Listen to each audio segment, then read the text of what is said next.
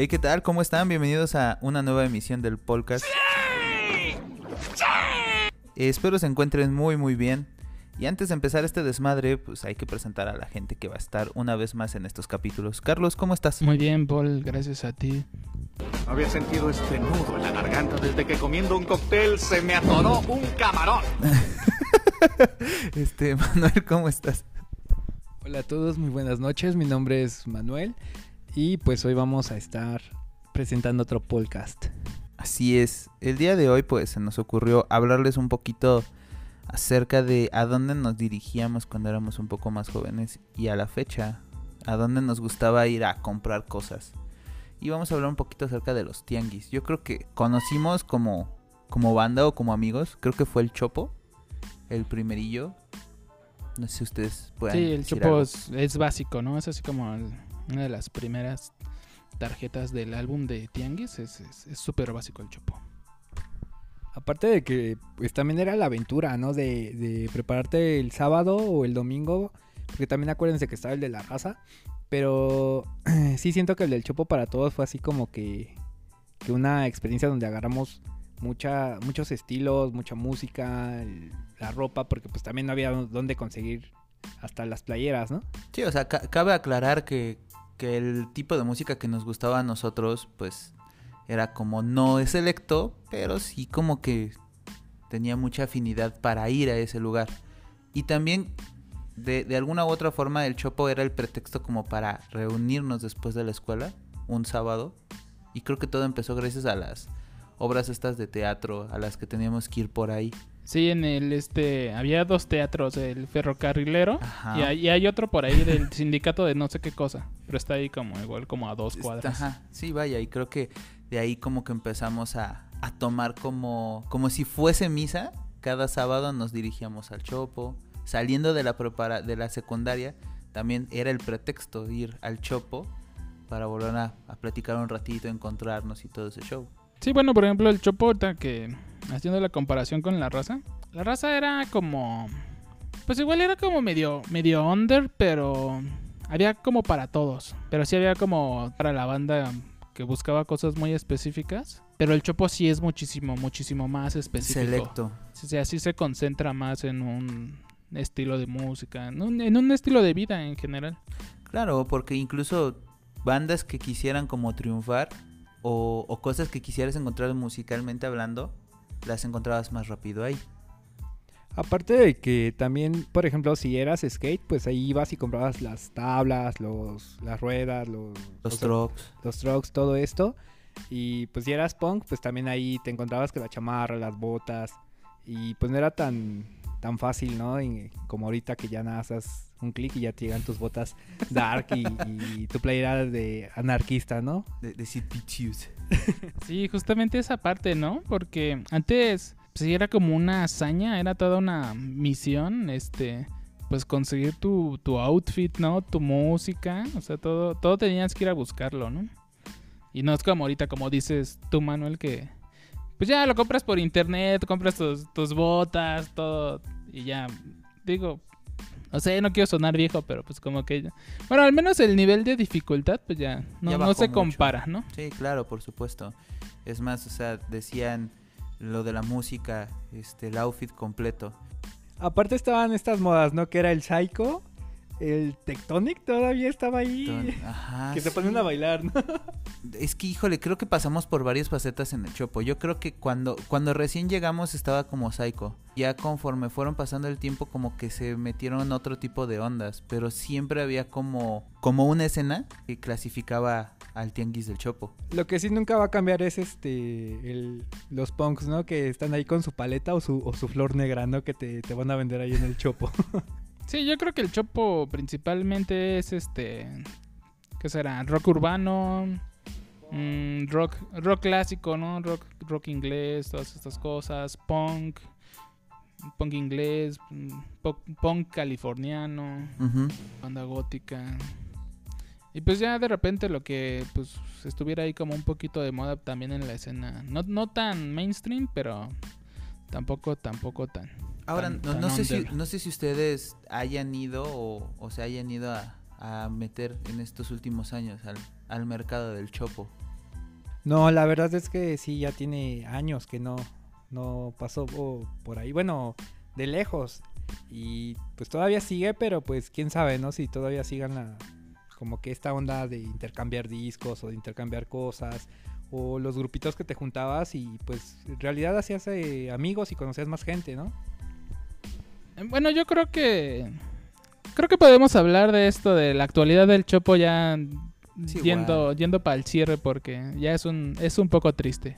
Yo, yo puedo decirles que tiene como un año y medio, no es cierto, dos años. No, es más, tres años que fui. Fui porque había un intercambio navideño y, y me tocó un amigo que quería una tabla. Dije, pues qué mejor lugar que pues el Chopo, ¿no? Pues estaba va a estar chida todo ese show. Y la neta sí, como dice Carlos, este, te sorprende mucho. No sé si sea por la edad de la que ya, la que ya tengo o porque realmente sí ya pitufo y valió gorro lo que era el mercado cultural del Chopo. Aparte, eh, yo me acuerdo que también ibas así por los tenis y estaba, estaban estas marcas que era Vans, era Circa. Circa, Independent, era el de la Cruz, Pero creo que Independent es más de playeras. de playeras y mochilas, ¿no? Element, Element. Eh, los de limoncito, ¿cuáles eran?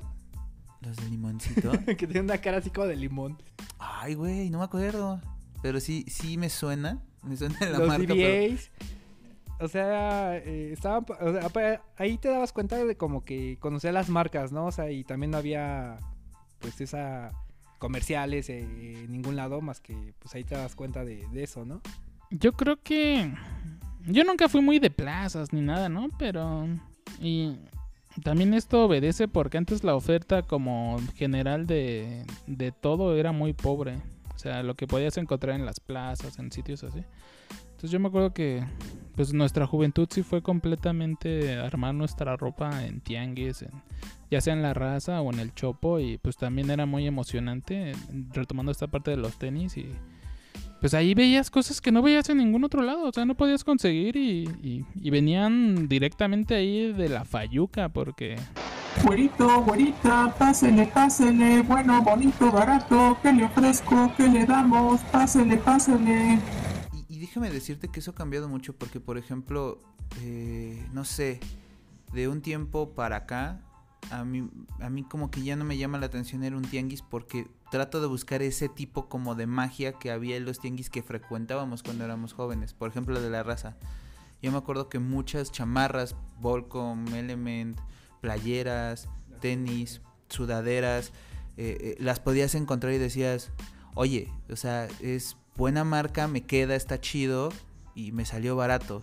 Pero ahora te metes ahí, por ejemplo, a la paja, este, a la paca, perdón, a la fayuca, como dices, y no hay como cierto, cierta variedad.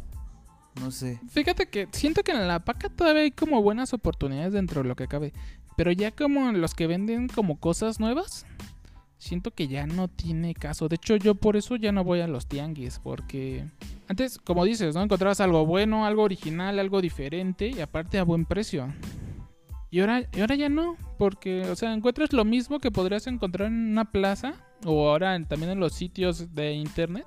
Y a veces ya está más caro en los tianguis, o sea, ya se desvirtuó completamente, o sea, ya solamente como que ocupan, pues, no sé, la fama, el estatus, o sea, ya son como un sitio turístico donde ya te cuesta más caro porque es ahí. Como que, como que se queda el nombre, ¿no? Y mucha gente todavía queda como impregnado como de eso de, pues a dónde vamos, pues no hay varo, tianguis, va. Y por ejemplo, sí me ha pasado que de repente, no sé, yo consumo mucho la marca esta de cuidado con el perro porque se me hace barata y pues no, no se me hace mala. Es que que nos patrocine cuidado con el Ojalá. perro porque es, es nuestra salvación. ¿Es nuestra Estaríamos salvación? desnudos Sí, yo creo que sí. si no existiera esa tienda, ¿eh? Eso es algo muy importante y qué bueno que lo conectas, porque yo antes, de verdad que antes me vestía solamente con ropa del tianguis, de Claro. la paca o así, porque era barata y era ropa buena, o sea... Pero desde que llegó Cuidado con el perro, ya se convirtió esto en un comercial. Pero es que es la realidad, la ropa de cuidado con el perro, aunque mucha gente no le guste, y no le gusta solamente porque es barata, no porque sea mala, no porque tenga malos diseños, nada más porque es barata, a mucha gente no le gusta. Y vamos a sincerarnos, o sea, por ejemplo, muchas muchas este, tiendas intentaron hacer esta fórmula y a la única que le ha funcionado es a esta, porque Estamos hablando que Forever 21 est- y lo intentó de alguna forma, pero seguía caro. Este, De hecho, creo que ya, ya no existe. ya no existe. No, creo que ya no existe, no. Este, Bershka también lo intentó, Pull&Bear lo intentó. Oye, es que ¿dónde encuentras una playera de Evangelion en 60 pesos? en ninguna parte más que en cuidado con el perro. Sí, o sea, y la neta, si, si esto no les funciona como patrocinio, pues no sean gachos, o sea, ¿qué les cuesta? Somos tres personas que, que dan fe y legalidad de que su ropa es buena. Sí, y, y si hay alguien allá afuera que aún no abre la puerta de cuidado con el perro, pues se, está perdiendo de algo de algo grande. O sea, si, si cuidado con el perro fuera una marca japonesa y alguien en otro país la viera, o sea, sería la locura. Así sería como, no manches, todos queremos eso y es súper barato. Pero no, pero, com- pero como es mexicano, pues lo desprecian un poco, ¿no? ¡Patrocíname! ¡Patrocíname! Digo, sí, también nosotros muchas veces aplicamos el malinchismo, pero ellos están haciendo las cosas bien, entonces. Bueno, ya esto ya va muy comercial. Pero sí vayan a cuidado con el perro. Pues eh. sí, sí, sí. Y digo, regresando, como haciendo el, el re- el regreso a este tema, una vez yo en el tianguis encontré unos pantalones de cuidado con el perro, ¿no? O sea, últimamente fuiste al tianguis y, y le encontraste. No, tiene, tiene como unos 7, 8 meses. Ah. Y de repente sí veo y digo, ah, está chido el pantalón. Y digo, ah, es cuidado con el perro. Pues si la tienda está en 2.50, 2.70, más o menos, pues aquí va a estar en 100 pesos, ¿no? ¿Cuánto? 2.20. Ah, sácate la goma, no manches. O sea, sí, son 20 pesos, pero pues te vas a la tienda y... Yo tuve una época como de estar ahí enterrado en los tianguis y la verdad es que el tianguis de San Felipe es una locura. sí, sí conviene. Es que es muy grande, ¿no? Sí, es de, Es un los, mundo. es de los más grandes que, que existen. Y este y aparte por ahí, el día martes se pone otro tianguis, que es como que donde se van a surtir todos para vender el domingo. Entonces ese tianguis del martes, desde las 6, 7 de la mañana ya están vendiendo, pero es la locura, en serio, ese tianguis vale mucho la pena. Yo por razones que todavía no puedo hablar, este, pues ya no puedo, ya no voy. Entonces, este, pero sí, la verdad es de que en ese tianguis sí, sí me encontré todavía cosas muy pasadas de lanza y, pues la verdad es de que háganlo y si tienen chance de ir es los martes ahí por San Felipe. Yo, yo tengo dos anécdotas con, con, San, con San Felipe Tianguis. Y las dos tienen que ver con mi papá. No, miento. Tengo dos anécdotas de Tianguis con mi papá. Una es con, en el de San Felipe y otro es en uno que está por Pino Suárez. Mi papá eh, siempre está enamorado de ese Tianguis. Y a la fecha eh, del de Sanfe. Está súper enamorado porque ahí luego ha comprado herramienta y un montón de cosas. Y un día andaba súper feliz porque dice, ¿qué crees? Acabo de comprar la computadora, la ganga de, la vida. Mi papá se quería como tener su computadora en su taller. Y día me dice, ven a revisarla porque no sé qué, que está bien chida, que súper barata. ¿Cuánto te salió? Creo que le había salido en 800 pesos. Con, con monitor, el CPU, todo. Y ya llego y, y mi papá bien feliz y, y, la, y la veo de lejos y digo, chale, pobrecito. La neta, se lo gabanearon bien gacho porque en primera el CPU no pesaba nada. Ya cuando lo abro para checar qué tiene, eran dos tarjetas madre este, pegadas una con otra con silicón. O sea, súper gacho. Y luego me dicen, papá, bueno, pero por lo menos el monitor sirve, lo ocupo para la otra computadora y ya lo veo bien. Y nada más el, mo- el monitor tenía pegada una radiografía para aparentar que, que, que, pues la pantalla estaba apagada. Pobrecito, la neta, digo, no fue mucho dinero, pero él venía bien ilusionado con su con su computadora porque le habían dicho que era el mejor procesador, que no sé qué y demás situaciones. Segunda, este no sé cómo se llama este tianguis, pero dentro de Pino Suárez, por Pino Suárez, por donde está como la placita esta, que tampoco sé cómo se llama, atrás de Atrás, ¿no? Sí. atrás de esa plaza hay un tianguis muy grande De paca. de paca. Ah, ya lo quitaron, ya quitaron ese tianguis No, de paca. hay como cinco puestos, o sea, todavía ahí queda un vestigio, pero ya no es lo que era. A ese sí llegamos a ir, creo que nosotros en nuestras locuras. Creo que sí llegamos, a, ir alguna vez. ¿no? No De- sé, tengo de esas- como la, la De esas salidas pretexto fue, fue ir a ese tianguis. Pero una vez mi papá, mi papá me dice, ¿quieres unos tenis? Y le digo, sí. Dice, te voy a llevar a donde los tenis están baratos. Y, y pues están chidos, ¿no? Órale. Y ya vamos y me dice, ¿qué tenis quieres? No, pues quiero unos grisecillos de bota. Va, va, va. Vamos caminando dice, mira, ya hay unos grises. Ten 50 pesos. Y luego, ¿para qué? Dice, quítate esos tenis rotos y les das tus tenis rotos y te llevas los tenis que quieres. Y sí, dicho y hecho. Y, así me la viví casi unos años. De que, ah, pues ya están gachos. Voy a ir a cambiar mis tenis viejos y me los quitaba literal. Y, ¿cuánto? No, pues dame 100 pesos más. Era como intercambio. No sé si les convenía, ¿no? Pero sí era una magia bien linda, ¿no? No, mira, también ahorita sacando estos temas. No sé si han visto que ahorita está súper de moda esto de la ropa vintage, que está en, Facebook y estas cosas, y en bazares, y estos bazares en la Condesa y así, que venden ropa vintage. Que es la misma ropa de la paca o ropa vieja, pero ahora ya la venden como máscara, ¿no? O sea, le dicen vintage y aesthetic y esas cosas. ¿no? Presenta la palabra del día. La palabra ha salido de nuevo. Este, pero a lo que voy es que yo me acuerdo que que antes yo, yo compraba los pantalones Levi's y me duraban años. Duraban años los pantalones Levi's. Los compraba en la raza. No sé si eran de segunda, nuevos como fueran, pero duraban. De hecho, todavía tengo ahí como uno o dos. Por, por tu este- culpa yo empecé a usar Levi's 501. No manches, es que... Sí, bueno, el Levi's 501, pues ahí tiene una historia, ¿no? Con nosotros, entonces. Y, y eso es lo que digo, ¿no? Bueno, o sea, los pantalones duraban un montón, ¿no? Podías conseguir unas playeritas ahí curiosonas. Bueno, a mí siempre me han gustado las, esas playeritas est- estampadas. Hago un paréntesis porque Carlos tiene una como suerte para las playeras. Para esto se las compra su mamá. O sea, son playeras de Barack Obama. O sea, son playeras que... De quién más, de Judas Priest, ¿no? O sea, de varias... Hubo, hubo una temporada en la que Carlos se vestía con playeras de Dare. Toda, to- o sea, por lo menos en su outfit de la semana tenía que tener una playera de Dare, sí o sí, o sea, y no era la misma.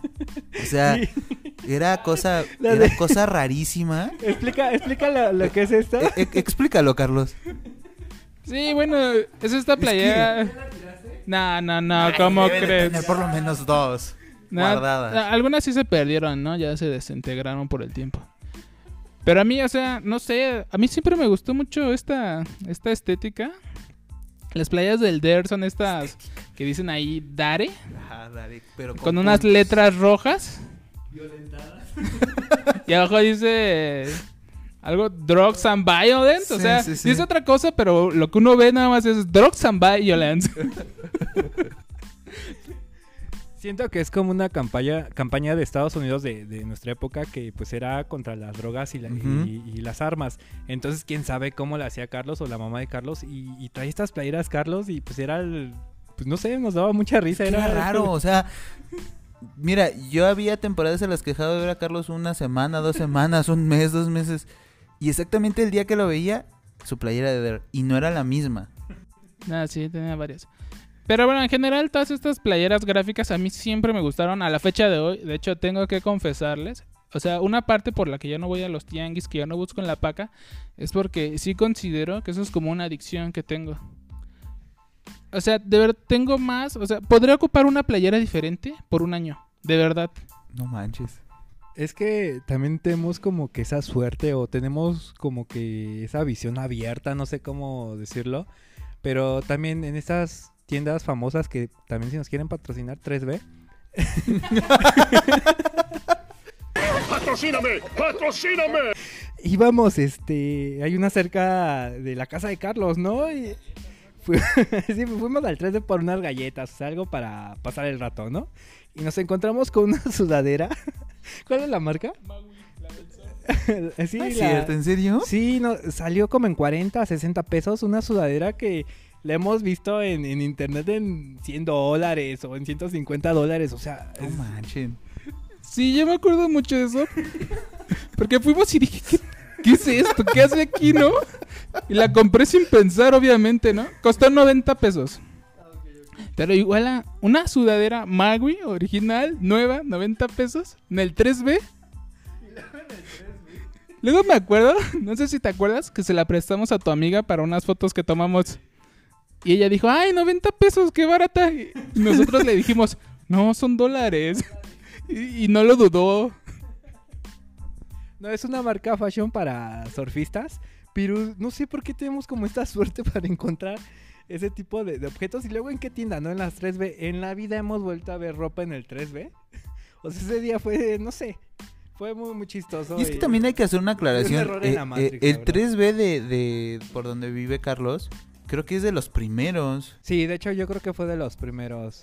De- debe de ser o, el primero o el segundo. Es más, o sea, ahorita haciendo como la mención, también uno de los primeros Waldos es el que se encontraba por Marina. Marina.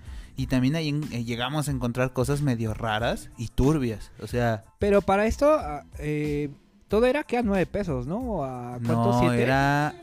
Siempre ha sido un dólar. Ah, en, y en ese entonces era como 15. 11, 9 o 10 pesos. A- Hablando del Waldos, también el Waldos siempre hubo cosas bien interesantes. De hecho, yo ahí me armé unas, este... y Este ya pasó de tianguis a, A, a- a a encuentros... ofertones. ¡Puta, qué ofertón! e- encuentros, este... Encuentros extraños. Ahí yo me acuerdo que armé unas latas del Arizona, pero gabachas. Cierto. Pero bien bonitas, todavía las tengo ahí. Y de hecho, ahorita en mi mochila tengo una cartera que de verdad fue lo primero que compré en el Waldos. La tenía guardada y apenas hace como unos seis meses la saqué. Ahora, hay que aclarar una cosa. Creo que de, de ahí empezamos a tomar Arizona y creo que de, de ahí llegaron los Arizona a las otras tiendas. Sí, porque no, no, Porque no era fácil de conseguir. no era fácil de conseguir y realmente esas cosas para... ah, Teníamos que 13, 13, 14 años cuando íbamos al Waldos. Sí, sí era un chingo de azúcar para nosotros en ese entonces. Y creo que ese era el pretexto. De entrar al Waldos era para, para traernos un Arizona. Es que siempre como que hemos tenido... Bueno, somos así... Fetiches cu- raros. Sí, somos como que curiosos y estamos ahí observando todas sí, las sí. cosas. Yo creo que lo del Waldos es que nosotros siento que a pesar de que como que no quiero decirlo porque sé que la gente va a decir que, que estamos locos y que somos raros. Pero creo que al menos nosotros tres, en términos generales, como que nunca nos identificamos con muchos elementos propios de la cultura mexicana.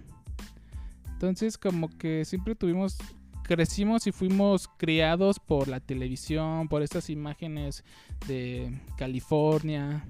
Es que Entonces- siempre buscamos como la comparativa de, ok, si eso se ve así en la televisión, ¿por qué no se vea así aquí? Sí, o sea, como que así, se- así nosotros construimos nuestro mundo. Entonces, entrar al Waldo era así, nos sentíamos como en una película. Y como le habíamos dicho en otros episodios, igual el 7-Eleven, ¿no? O sea, te sentías como en un video, ¿no? De... Sí, de, de Smashing Musical. Pumpkins, por ejemplo. Sí, la verdad es de que siempre hemos estado bloqueando y, y hacer nuestras cosas para que, que se vean, para que nos veamos diferentes. Bueno, o sea, ahí luego exagerábamos en muchas cosas. Sí. Pero sí. creo que sí, sí tenemos mucha, mucha suerte. o El hecho de que siempre estábamos en la calle y, y buscábamos y, y en serio que, que no éramos ricos o no éramos millonarios como para haber tenido tantas cosas, sino era de que buscábamos, intercambiábamos y pues cuidábamos nuestras cosas. Yo creo que hasta la fecha todos tenemos nuestras cosas así bien. Sí, digo, también esa parte que dices, creo que no era tanto diferenciarnos. En parte sí nos diferenciábamos, pero más bien creo que construimos nuestra identidad y nuestro estilo desde muy chicos. Entonces, siempre... No era como... Yo siempre he dicho, ¿no? Siempre hemos comprado lo que hemos querido, ¿no? O sea, no importa si era en el tianguis, no importa si era en una tienda muy cara, o sea, siempre buscamos lo que nos gustó y, y no era así como de que, ay, bueno, pues esto ya, lo que sea, ¿no? Entonces, Sí, porque también no éramos como fans de ir a Bershka o a estas tiendas a decir, ah, ya salió la nueva temporada, vámonos a comprar nuestras playeras, ¿no? Y creo que, bueno, yo nunca he entrado o comprado mucho en esas tiendas, ¿ustedes sí o...? Pues yo creo que yo com- empecé a comprar en esas tiendas ya como cuando tenía como veintitantos. Y, eso porque había como cosas que yo decía, pues a ver, o sea, vamos a ver qué, qué puede haber, ¿no? Y, de repente, o sea, creo que lo, a lo más caro que compraba en alguna de esas tiendas era algo de 180 pesos. O sea, nunca, nunca fue como la exageración de, ah, hay un blazer de 550 pesos que pues, me voy a poner dos veces. No, la neta no. O sea, me compré una playera con, con alguna simbología que me pareciera agradable. Sí, como dice Paul, ¿no? O sea, creo que cuando éramos jóvenes, por así decirlo, estas tiendas pues no entraban para nada dentro de nuestros gustos porque eran como más más preppy, ¿no? Más o sea, no no entraban en nuestro en lo que nos gustaba. Pero sí, como dice Paul, yo creo que también yo tuve un tiempo donde sí compré mm, que fue como entre los 23, 25 años. Pero también porque ya mejoraron mucho los diseños y metieron como otros productos. No, pero también recuerda que gracias a, a Pepe también nos pudimos vestir con esa ropa. o sea, que era de que traíamos... Es otro episodio, o sea, pero nos vestíamos así todo Sara y luego ropa del muerto, ¿no te acuerdas? Yo creo que eso sí viene para otro Sí, es episodio. otro episodio, la verdad. Porque, porque sí es algo más amplio. Antes de irnos, algo que tengas que decir acerca de los tianguis. Que desgraciadamente, como muchas cosas, ya se fueron y no van a volver. Ya nunca van a volver a ser lo que fueron.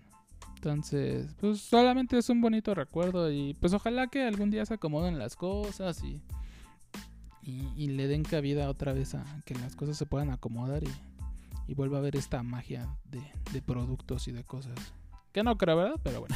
¿Tú, Manuel? Que salgan de sus casas, no le tengan miedo al 3B, al cuidado con el perro, al Waldos. En serio, hay cosas bien mágicas. Solo es cuestión de buscar y pues tener un poco de, de paciencia. Y en serio que se cosas bien padres con menos de, de 100 pesos. Sí, yo creo que para toda esa gente que está como en el estigma de que no, que el tianguis todavía está chido, que estas cosas todavía están chidas, sí hay cosas que de repente ya se extinguieron. Pero, pero algo, algo muy gracioso de, de este tipo de, de vida es que todo da una vuelta. Y de repente en algún momento otra vez como que va a tener su auge para bien. Y como dice Manolo, pues salgan, diviértanse, echen, echen a volar un poquito como esa idea de, pues, a ver qué pasa, a ver para dónde me lleva este show. Nada más para cerrar, porque creo que es algo importante, que, que de alguna u otra forma lo dijimos, pero nosotros nos vestimos siempre, podemos decirlo que en términos generales, con ropa barata. No ropa mala, pero barata porque costaba poco dinero, Pero no era mala. pero no era mala.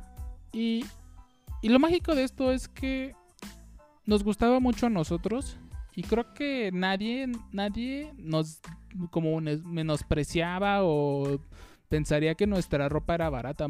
Muchas veces al contrario, la gente pensaba que pues, yo creo que teníamos más dinero de lo que... Entonces también esa satisfacción, o sea, ese sentimiento estaba padre. Y, y pues eso, o sea, la parte que dice Manuel, ¿no? O sea, no se limiten, hay un montón de cosas mágicas allá afuera. Tengan su propio criterio, no jueguen el juego de los demás y, y verán que, que todo está padre. Pues creo que eso es todo. Nos andamos viendo en la siguiente emisión del podcast. Cuídense mucho. Hasta luego. Adiós. ¡Patrocíname! ¡Patrocíname!